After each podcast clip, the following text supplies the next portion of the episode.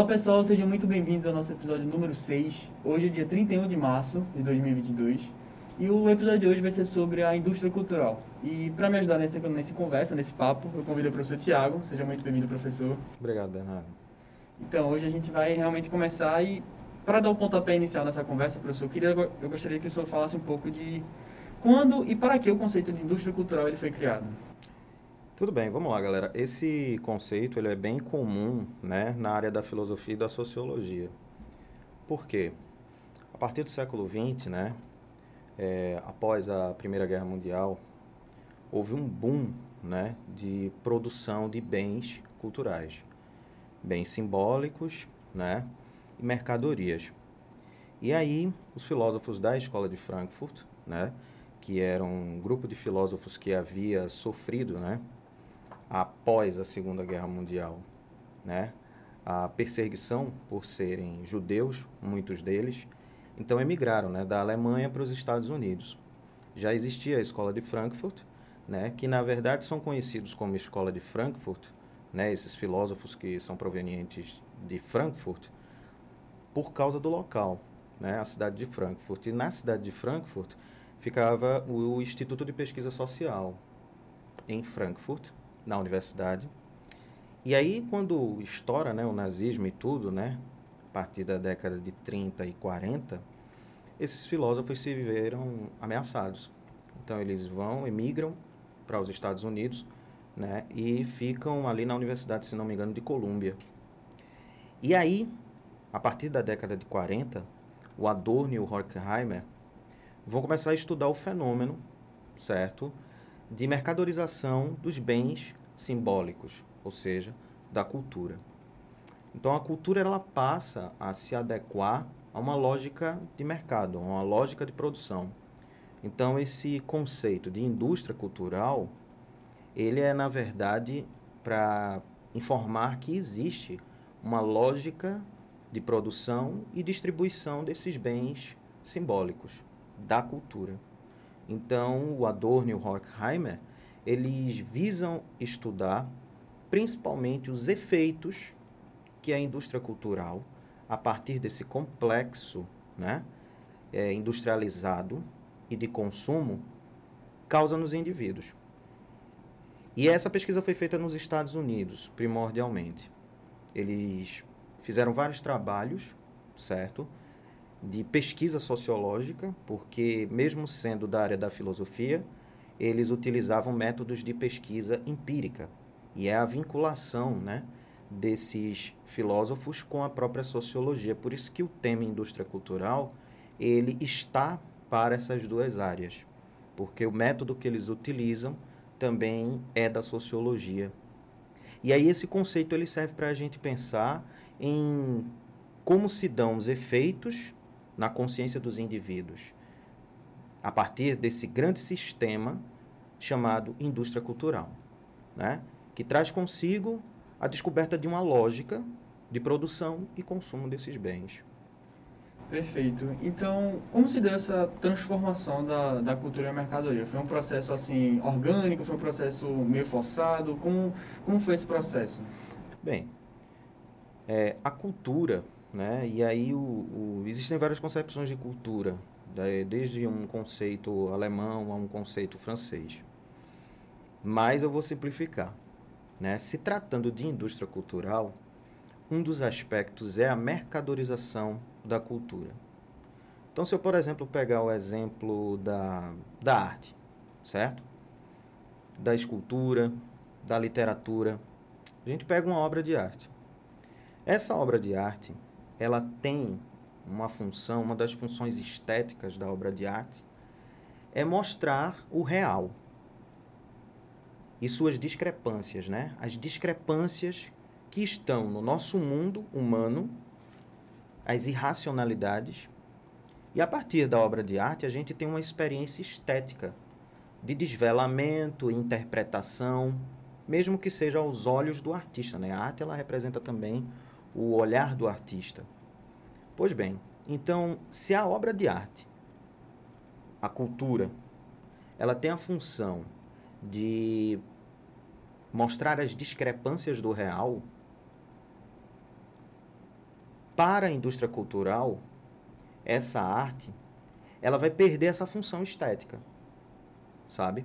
Ela perde essa função estética porque ela é apropriada por uma lógica de mercado. Então, eu vou citar um exemplo. Isso é muito comum hoje. A gente vai para uma livraria e aí alguém indica para a gente uma obra, de literatura mesmo. E diz assim, olha, esse autor é muito bom, certo? Eu li ele, eu adorei o livro. Tá, mas o que foi que levou esse indivíduo, no nosso contexto atual, a querer consumir? Olha só, hoje a arte é tratada como consumo.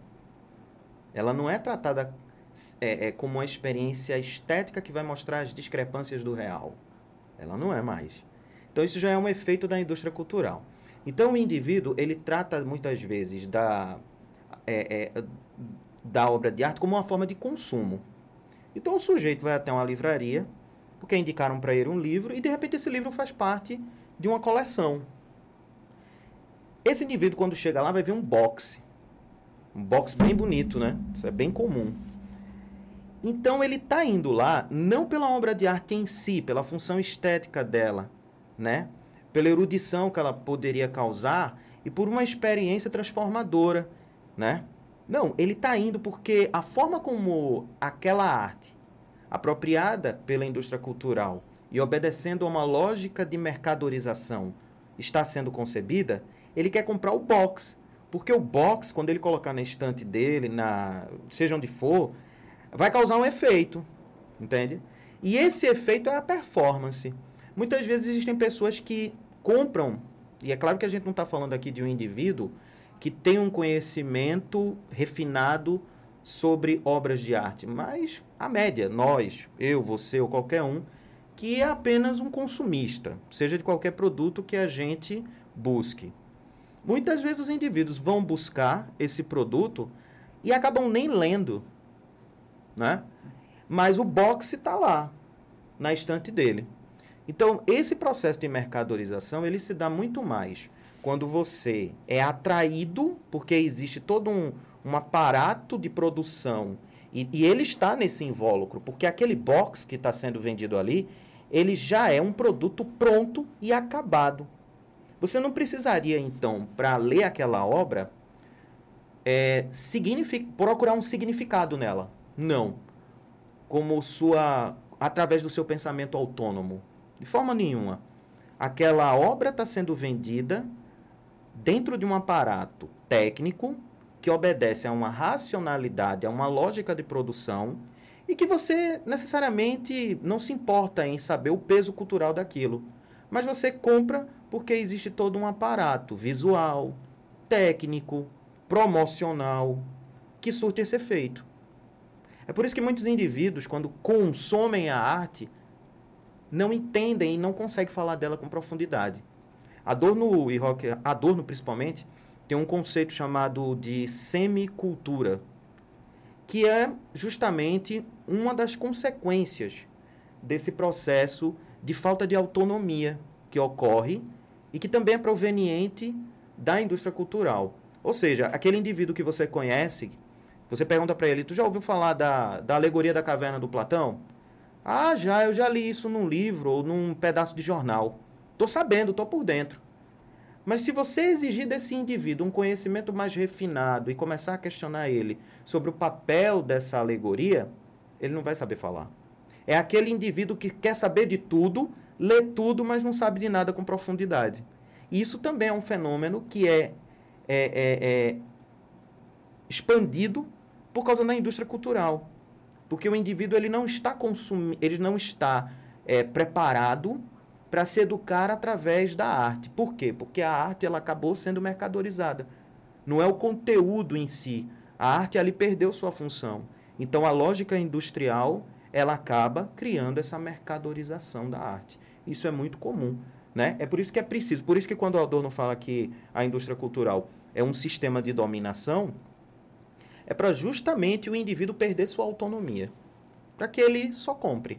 E, e o diagnóstico dele, frente a isso, no livro A Dialética do Esclarecimento, ele tem um texto sobre a indústria cultural e a mistificação das massas é justamente isso. A indústria cultural está vendendo uma mistificação, uma fraude.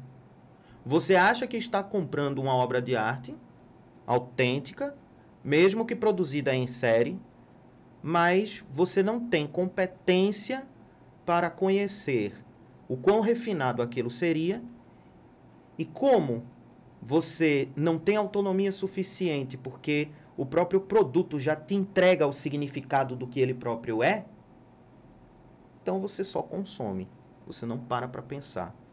Então isso é um dos efeitos graves da indústria cultural, de como ela é difundida e como a cultura se transforma em mercadoria. Ela está em vários níveis, né? Ela é vendida de várias formas e está em vários níveis para qualquer para públicos segmentados, vários nichos, né, de públicos. Eu ia até comentar sobre isso, que eu estava, durante a conversa, estava lembrando que, sei lá, isso está muito incluso para as crianças. Eu estou lembrando de quando eu tinha o quê? Por volta dos meus 10 anos, 11 anos, lá no meu prédio chegou um garoto com um livro do Diário do Banana. Eu falei, caramba, Diário do Banana. Ele falou, não, é muito legal e tal, compra. E realmente aconteceu isso comigo. Eu fui na livraria comprar e tinha um box lá gigantesco do Diário do Banana. Eu não comprei porque estava muito caro, comprei o um livro e terminou que eu vi ler o livro muito tempo depois.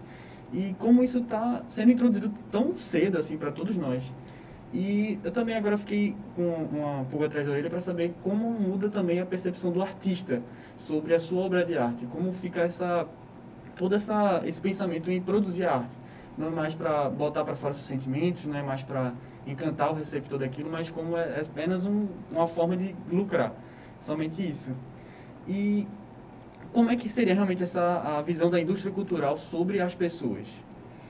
É, o, um dos objetivos da indústria cultural, por assim se dizer, é integrar o indivíduo na própria sociedade.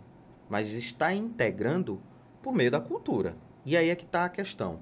A gente precisa diferenciar o que seria uma cultura erudita de uma cultura popular e de uma cultura de massa. É, a cultura de massa, para Adorno, é uma barbárie. Por quê? Porque ela é produzida, ela, ela está para uma lógica industrial, né? como foi o exemplo que eu falei agora, é apenas para consumo. Então, o que é que a indústria cultural faz basicamente? É, um dos exemplos que o Adorno traz é o seguinte: a indústria cultural ela expropria do indivíduo o esquematismo. Então vamos lá. O esquematismo é um esquema mental, certo? Proveniente da nossa razão, no qual o indivíduo, para entender a realidade ao seu redor, ele faz isso pelos sentidos. Né? Nós sentimos, vemos, olfato, visão, paladar, tato. Então, todos esses dados da realidade que nós temos acesso se transformam em dados. Né? Eles são é, é, é, captados pelo sentido e transformados em dados. E o que que o indivíduo perde? Ele capta esses dados, mas o que media a captação desse dado para uma operação racional autônoma, certo? É justamente o esquematismo. O esquematismo ele media o sujeito que capta os dados da realidade para que ele próprio, quando capte esses dados da realidade pelos sentidos, possa fazer um juízo através dos seus valores e visões de mundo. Então, nesse meio aí, tem o esquematismo. O que, é que a indústria cultural faz? Ela expropria do indivíduo essa capacidade autônoma de poder julgar por si próprio, poder ter autonomia sobre aquilo que ele está visualizando, sentindo, escutando. E aí o indivíduo ele começa a perder essa capacidade autônoma e um exemplo muito claro disso é quando alguém vai no cinema e vai consumir o filme. Quando ele consome esse filme, muitas vezes, e o Adorno também fala disso, ele sai do cinema tão com tanta euforia, né, daquilo que ele viu, que ele acaba achando que a realidade que ele vive é daquela forma. Entendeu? E aí, ele vai reproduzir aquilo. Ou seja, ele perdeu a capacidade ou foi diminuída já que houve uma apropriação do esquematismo, ele perde a capacidade autônoma de fazer uma distinção entre imagem e realidade. E aí a gente pode citar o seguinte exemplo: filme é, é, The Batman, né? agora do, do Robert Pattinson. É, se você, você vê um jovem com tanta euforia que ele pode achar que é normal existir um justiceiro como aquele para combater o crime. Como na verdade é uma aberração. Então aquilo, aquilo ali do filme é o quê? É uma visão do roteirista, do diretor, de quem escreveu. Só que ele perdeu essa capacidade de fazer essa compreensão por falta de autonomia. Então ele vai achar que a euforia dele vai ser tanta que ele vai esperar que a realidade seja daquela forma, não é? Então o Robert Pattinson ele só está vestindo um colã porque ele está interpretando um personagem. Ele não é o Batman, entendeu? Mesma coisa foi o caso recente posso também citar como exemplo o caso de um filme que Danilo Gentili e Fábio Pochá protagonizaram em 2017. E numa das cenas mostra é, o, o, o Fábio Pochá interpretando um professor pedófilo. Então a cena é esquematizada de uma forma para mostrar que no momento dessa cena o professor iria é, é, fazer um ato de pedofilia com eles, com os dois garotos. Só que aí, o discurso conservador na internet, e não só conservador de direita ou extrema-direita, como também a esquerda, porque envolve questões políticas, foi um problema que reverberou nas redes sociais dessa forma também, começou a, a dizer que surgiu né, a, a, a, a fala, né, a ideia de que o próprio Porchat estava fazendo apologia à pedofilia. Não. Né? Ele estava, na verdade, interpretando. Só que como os indivíduos perderam, conforme Adorno, porque a visão dele é, é, é envolta num certo pessimismo, porque é um diagnóstico, e ele produz esse efeito, a indústria cultural. Esses indivíduos perderam justamente a capacidade de entender que aquilo é uma visão de mundo. Aquilo não é o Fábio Pochá. O Fábio Pochá, até que se prova ao contrário, ele não é pedófilo. Então, nessa interpretação, os indivíduos eles perdem a capacidade ampla de fazer um julgamento mais apurado, mais refinado, e ficam só no nível da ideologia reproduzindo falas que reverberam nas suas bolhas e eles acabam ficando presos e perdem um pouco mais essa capacidade de compreensão da realidade. E o que é que aconteceu? Fábio Pochá, é, segundo me consta, é, estaria sendo, ou vai ser, ou de, querem fazer isso, ele ser processado. Mas sobre que acusação? De interpretação? Ele está interpretando um personagem. Ele não é pedófilo. E outra coisa, um filme como esse, por mais tosco que ele seja, por mais. É, não bobo, mas tosco mesmo, porque o tosco ele, ele, ele é uma consideração né, que pode ser detectada nos filmes, segundo os críticos. Né? Existe um, um esquema para que seja tosco, né? como se fosse um nicho também. Por mais que ele seja aquilo, por mais que aquela narrativa seja tosca, ela também é necessária para mostrar para a sociedade o que é um professor pedófilo e como ele pode atuar e como ele pode ser combatido. A mesma coisa, né, por assim dizer, posso citar um outro exemplo também, o filme do Coringa, do Joaquim Fênix, né? Um indivíduo envolto a série de problemas estruturais que vem sofrendo também com um problema físico e de repente estoura. Aquele tipo de indivíduo, a produção daquele tipo de indivíduo é muito comum. Joaquim Fênix é aquilo? Não né? Mas pessoas também conservadoras poderiam ter, né, essa falta de, de, de, é, de, de interpretação mais apurada. A gente está falando de fato de interpretação aqui. Então, a indústria cultural, ela te entrega um produto, ela gera um efeito, e isso compromete justamente na tua autonomia, na tua capacidade de fazer julgamentos mais refinados e saber diferenciar o que é realidade do que não é. É esse tipo de é, é, é coisa que a indústria faz, né? A expropriação do esquematismo, que é tão importante para que a gente ser, que nós sejamos indivíduos autônomos.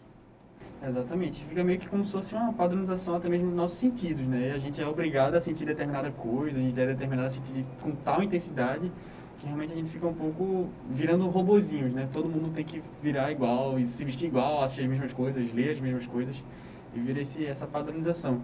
Mas a, a, indústria cultural, por ela envolver questões financeiras, de dinheiro, por, por ser uma venda da arte, ela pode ser vista também como um estímulo para uma luta de classes no mundo atual? Veja, veja. É, ó, vou beber água, viu? Olha aqui, ó, caneca Nuce, que chique. Caneca do Nuce, diretamente pro podcast. Pronto, vamos lá, inaugurei a minha.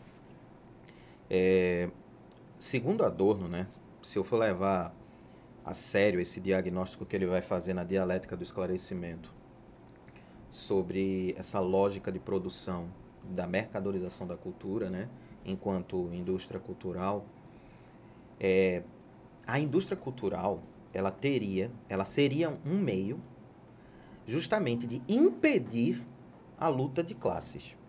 Essa é a questão. Por quê? No começo do século XX, ainda se tinha, certo?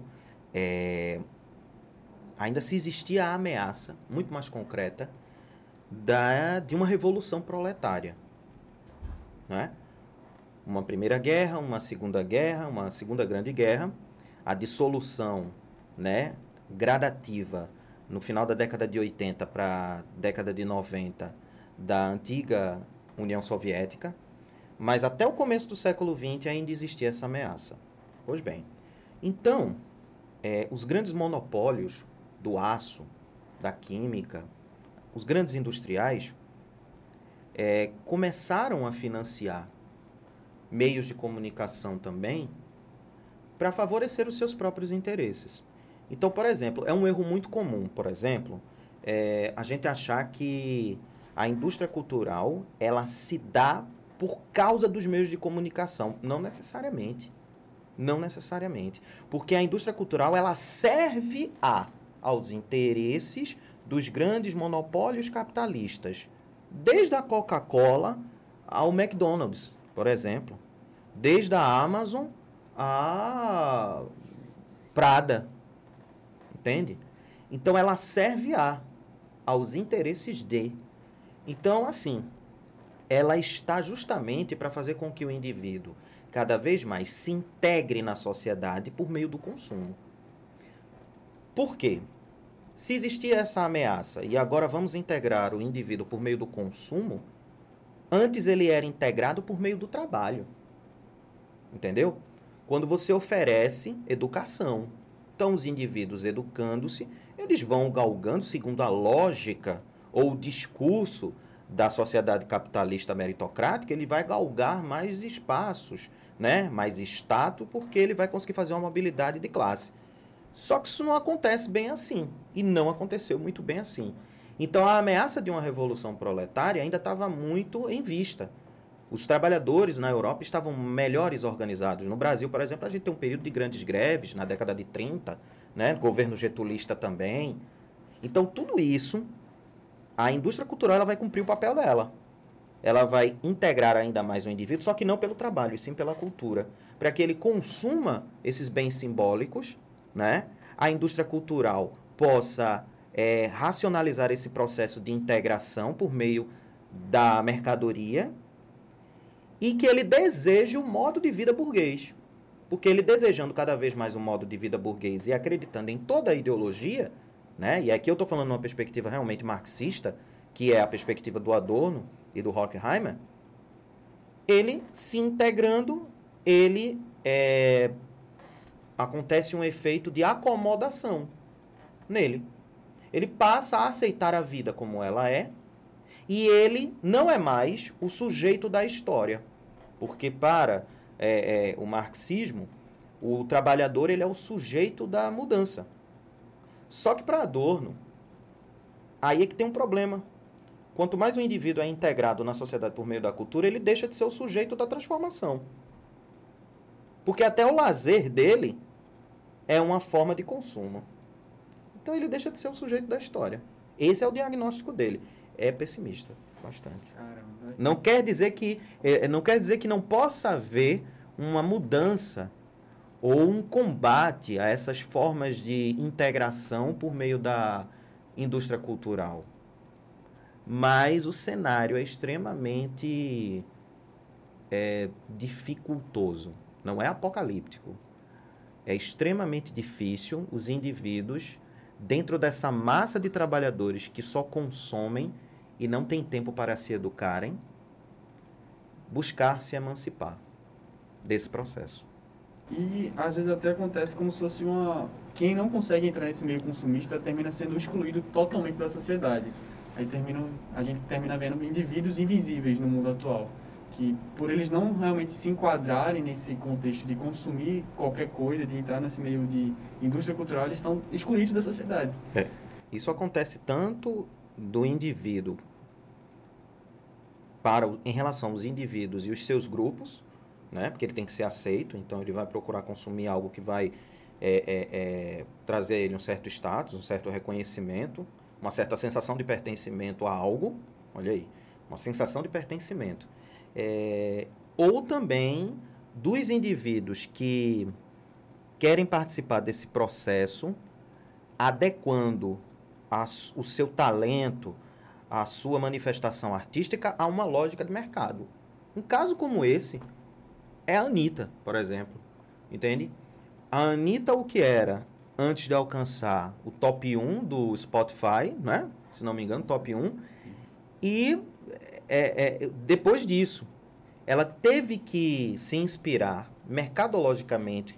Ela teve uma empresária, acho que foi uma empresária, eu li uma matéria é, recente sobre isso, em que a sua equipe soube muito bem captar, né, o que representava a Beyoncé e a Rihanna, né, como é, expoentes para que ela, né, se transformasse como num produto e viabilizasse uma série de aparatos físicos, fisicamente mesmo ela, né? Ela vai mudando, ela vai fazendo plástica e tudo mais. A estética da música dela, a estética corporal dela vai tendo que se adequar a esse produto Beyoncé e a esse outro produto Rihanna, que dominam o mercado. Então a Anitta ela consegue se tornar esse expoente, porque a lógica, ela se adequa uma lógica do mercado, que não é a do brasileiro. É internacional, é da música internacional. Então a música brasileira ela acaba se subjugando a uma lógica internacional de cultura. E sobra muito pouco para ser vendido do que é autêntico aqui para fora. Quando isso aconteceu? O movimento Mangue Beat. O movimento Mangue Beat ele foi exportado, mas ele não necessariamente mudou, se descaracterizando tanto. As alfaias saíram daqui, foram incorporadas em outros lugares. Pessoas do mundo inteiro escutavam o Mangue Beat como a, uma nova música internacional, mas diferente do que aconteceu com a Anitta, né? A Anitta ela acaba se tornando um produto e obedecendo uma lógica de mercado. Entendi. E é, o senhor até comentou na, na, época de Vargas, mas eu queria saber quando exatamente que essa lógica da, da indústria cultural chegou ao Brasil. Uhum. Voltando um pouquinho nessa conversa, mas para esclarecer realmente como chegou, porque querendo ou não, o Brasil teve a industrialização tardia. Então, como se veio a, a essa indústria cultural para cá? Bom, é, desde o Segundo Império, né, indo um pouquinho mais é, é, longe, né, no nosso passado, um pouco mais a, a, né, ali para o século XIX, é, como você colocou, né, não havia um projeto nacional de industrialização. O que haviam eram os barões do café que é, investiam na produção e aí vem uma, a construção de uma ferrovia, né, as empresas inglesas como a Brasil Railway, né, é, fazendo negócios aqui para poder também é, captar é, é, é, fruto da venda do café, né? Todo esse ganho gerado pela importação do nosso café no século XIX.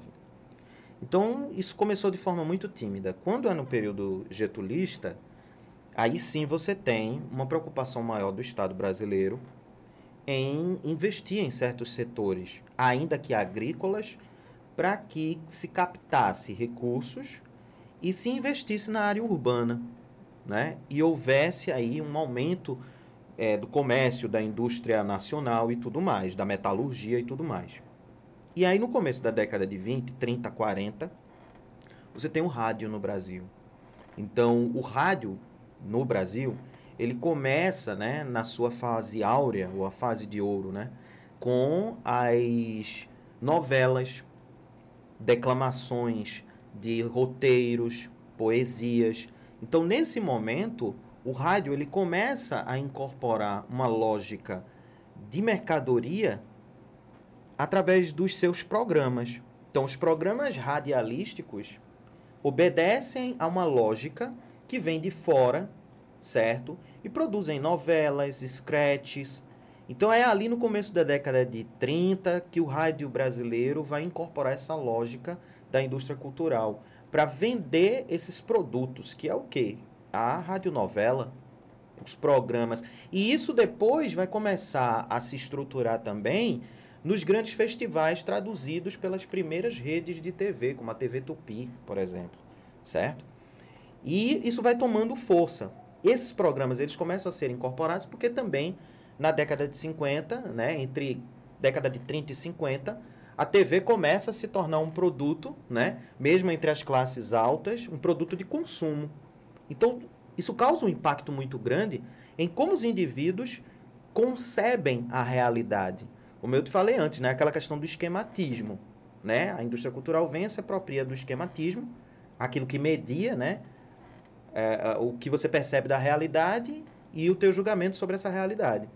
E aí há um grande alvoroço na sociedade, boom de consumo também, e aí essa indústria ela vai se estruturando.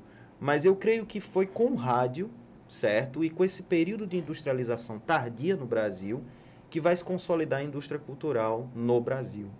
Perfeito, atrelada justamente a esses meios de comunicação. Exato. O meio de comunicação, ele é apenas um, digamos assim, ele faz parte do sistema, mas ele se subjuga a uma lógica de mercado, porque ele está vendendo o produto.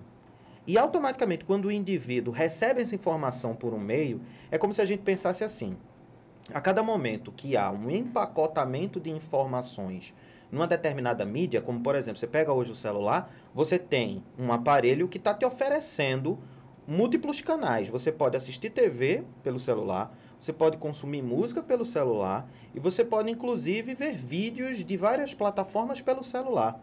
Então, o que é que acontece? A tecnologia, a tendência da tecnologia para a indústria cultural é sempre o quê? Empacotar as informações, criar um meio que é, é, flexibilize todos esses produtos numa só mídia.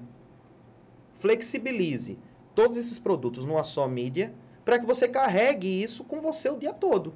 E para que você se subordine por essa, por esse consumo. Então, é por isso que é comum a gente ver diretamente em vários locais onde a gente vive, pessoas ali o tempo todo com o celular. Aí você diz assim, pô, esse povo não vê televisão, não? Não, eles veem também. Eles têm o um tempo de tela da televisão. Mas a tendência justamente é essa compressão, para que você consuma cada vez mais todas as formas de bens simbólicos trazidas pelos meios de comunicação. Então, o meio de comunicação é, a, é o aparato técnico Poderia estar separado, tá vendo? Você poderia consumir na sua casa televisão, ler a revista numa banca, mas o sistema de dominação e a lógica sempre vão se reproduzir. Apenas o meio é que vai mudar. E as novas tendências mesmo, assim, de futuro, como a gente vê o Zuckerberg lançando o metaverso de... É... Caramba, é um, é um universo virtual que você usa dinheiro de verdade para comprar as coisas lá. Então, assim, como as mídias sociais vão evoluindo e a indústria cultural já está totalmente atrelada a isso. Exatamente. Já não, não, tem como separar. Exatamente. Mas, justamente, é, existem os lados positivos e os lados negativos. Então, para quem essa padronização cultural é benéfica e para quem seria prejudicial? Veja, se a gente for levar numa primeira leitura, a partir da obra do Adorno e do Horkheimer, esse diagnóstico que atua na modernidade a partir, por exemplo, da indústria cultural, que é, um, é, é, é, é uma das características da modernidade, a indústria cultural é uma das características da modernidade, a gente vai ver que o cenário não é muito benéfico. Então existe um, um ar de pessimismo a partir desse diagnóstico oferecido é, é, através da indústria cultural, desse conceito. Só que aí é que está. É, num, num, num, ali pela década de 60, Adorno ele morre em 1969. E ele morre num contexto é, da Alemanha extremamente conturbado. Né? Como eu disse antes, esses filósofos da escola de Frankfurt, eles fogem do nazismo, vão para os Estados Unidos, mas depois eles retornam para a Alemanha. Já para uma Alemanha modificada. Né? O nazismo já tinha ali ou pelo menos o Hitler já tinha caído. Não é que o nazismo tivesse desaparecido. Né? O antissemitismo estava lá. E eles começaram a perceber isso. Só que a, o diagnóstico com, começou a mudar. No final da vida dele, o Adorno começa a entender que é possível, de uma forma dialética, os indivíduos compreenderem o que está acontecendo ao seu redor. Ou seja, ainda sobra ou há indivíduos que subjetivamente, por consumirem determinado conteúdo ou por terem tido uma educação X com acesso a um determinado bem cultural, simbólico, teriam a capacidade de ter ainda sua autonomia conservada. Certo? Ele, ele fala isso num dos textos finais deles, é, é, onde os indivíduos, né, onde iria haver um casamento de uma família real. E ele foi fazer uma pesquisa. E nessa pesquisa ele começou a analisar que as pessoas. É, esse casamento real, acho que foi da, da, da, família sueca ou foi holandesa, não me, me lembro agora. A, qual a percepção que as pessoas tinham desse casamento em relação à economia e à sociedade? Muitos deles começaram a perceber os impactos que esse evento ia causar. Então o Adorno percebeu, ora, é um casamento, está sendo vendido também mediaticamente, não é? Mas tem indivíduos aí que conseguem fazer um julgamento apropriado daquela situação. Então ele começa a perceber que existem rupturas. O que um indivíduo que tem um alto grau de educação pode, é, é, ele pode ser ou não alienado, aquele indivíduo médio que também não tem um alto nível de educação pode ser, também não ser alienado. Entende? Então, assim, há rupturas nesse processo. É um processo dialético. Da mesma forma que a indústria cultural, hoje se sabe disso. Né? As teses apontam para o seguinte diagnóstico. Se hoje há uma indústria cultural que integra você por meio da cultura, pela mercadorização da cultura, e faz com que você não tem a capacidade autônoma, há também um aspecto né, que faz com que os indivíduos, subjetivamente, possam ter a capacidade de julgar corretamente determinado bem cultural e serem autônomos e pensarem por si próprios. Então a indústria cultural ela é dialética. Ela não só traz consigo uma visão de integração total do indivíduo e alienação. Não, ainda há rupturas. Se o Adorno tivesse vivo hoje, talvez ele estaria é, é, teria constatado esse processo, não é?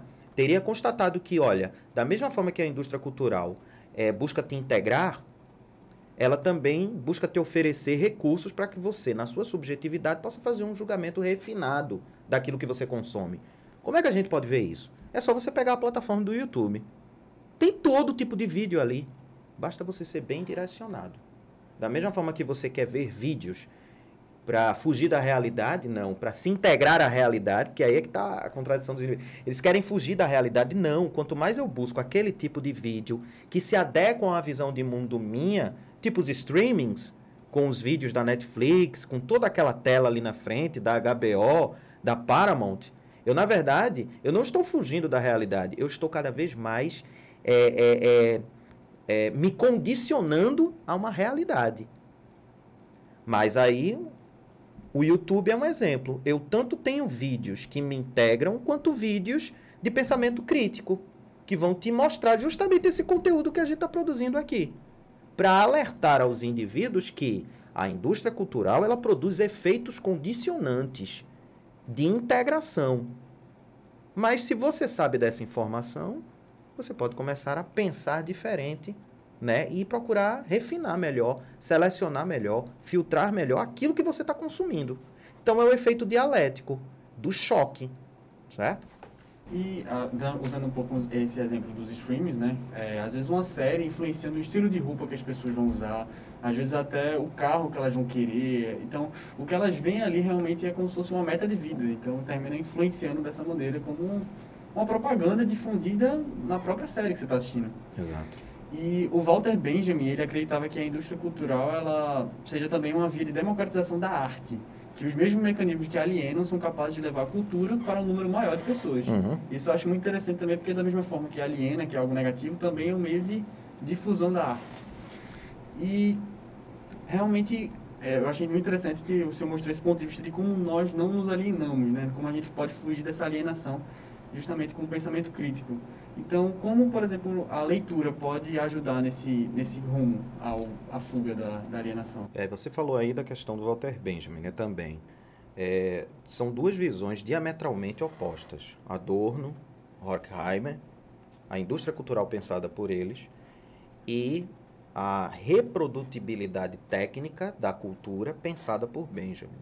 Né? Para o Benjamin, é, é, as tecnologias, como por exemplo a fotografia e o cinema, poderiam proporcionar a, tanto a massificação da cultura quanto a própria democratização. Né? É, a fotografia seria um momento de nostalgia também. Mas o que a gente pensa ser nostalgia, para Benjamin, seria é, trazer à tona um momentum, momento de, de uma história que causaria um efeito na gente em que a gente seria transportado àquele momento. Então, aquele momentum seria fixado na nossa memória. Então, o papel da fotografia seria circunstancial nisso, né? Porque ela seria esse recorte da realidade que faria a gente retomar uma memória importante.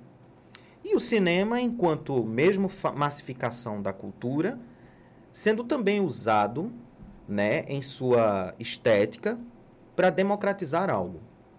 Se eu for pegar a visão adorniana, a gente tem ali um cinema aonde existe uma estetização da arte. A gente pode pegar, por exemplo, o exemplo dos regimes totalitários, né?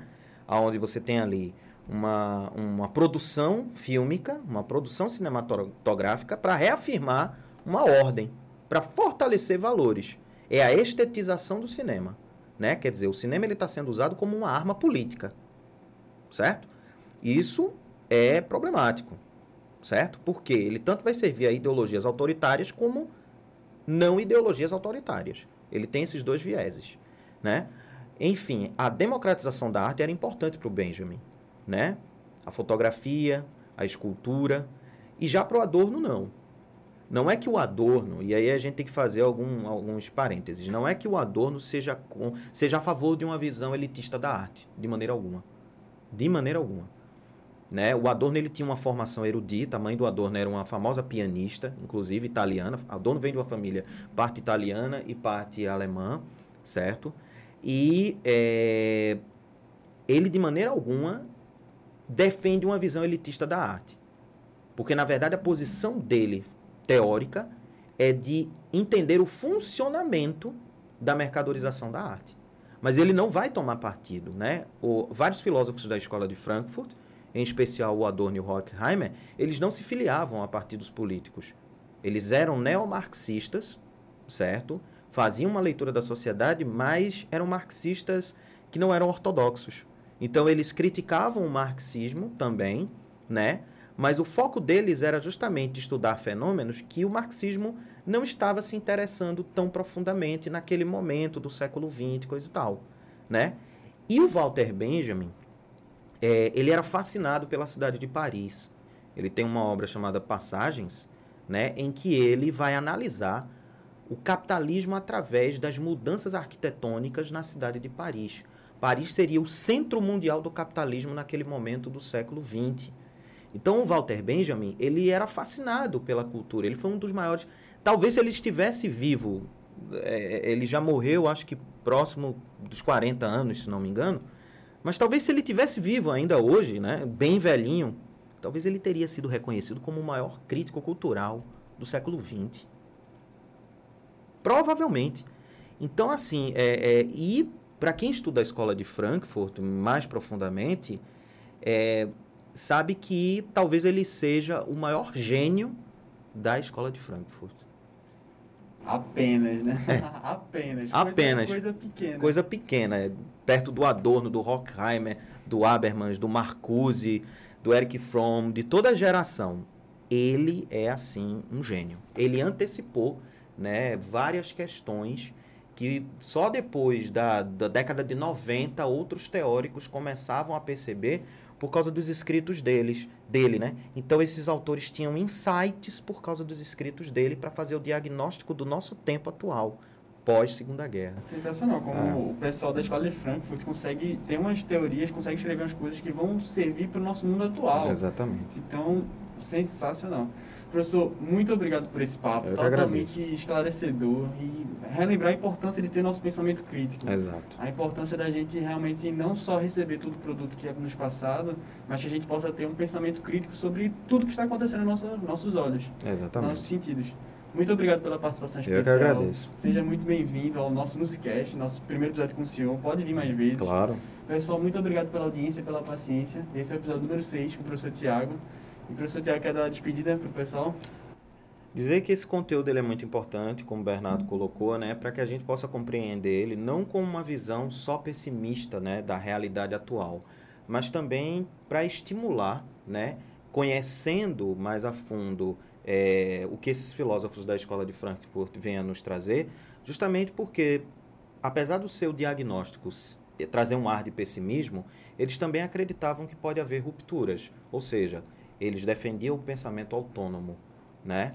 a capacidade de pensar por si próprio, para que a gente possa se defender das manipulações das, do, de um mercado que tende justamente a fraudar nossa visão de realidade, né? de nos alienar. Então é basicamente isso. Esse conteúdo ele serve não só para prova, mas se você tiver interesse, quiser entrar na obra desses autores, é, tenho certeza que você vai começar a compreender melhor o funcionamento de todo o mercado artístico, né, daquilo que você está comprando e por que você está tão interessado em comprar. Então, isso é uma, é uma forma de pensamento crítico. Novamente, muito obrigado. E é isso, pessoal. Espero vocês no episódio 7. Tamo junto e até a próxima. Valeu!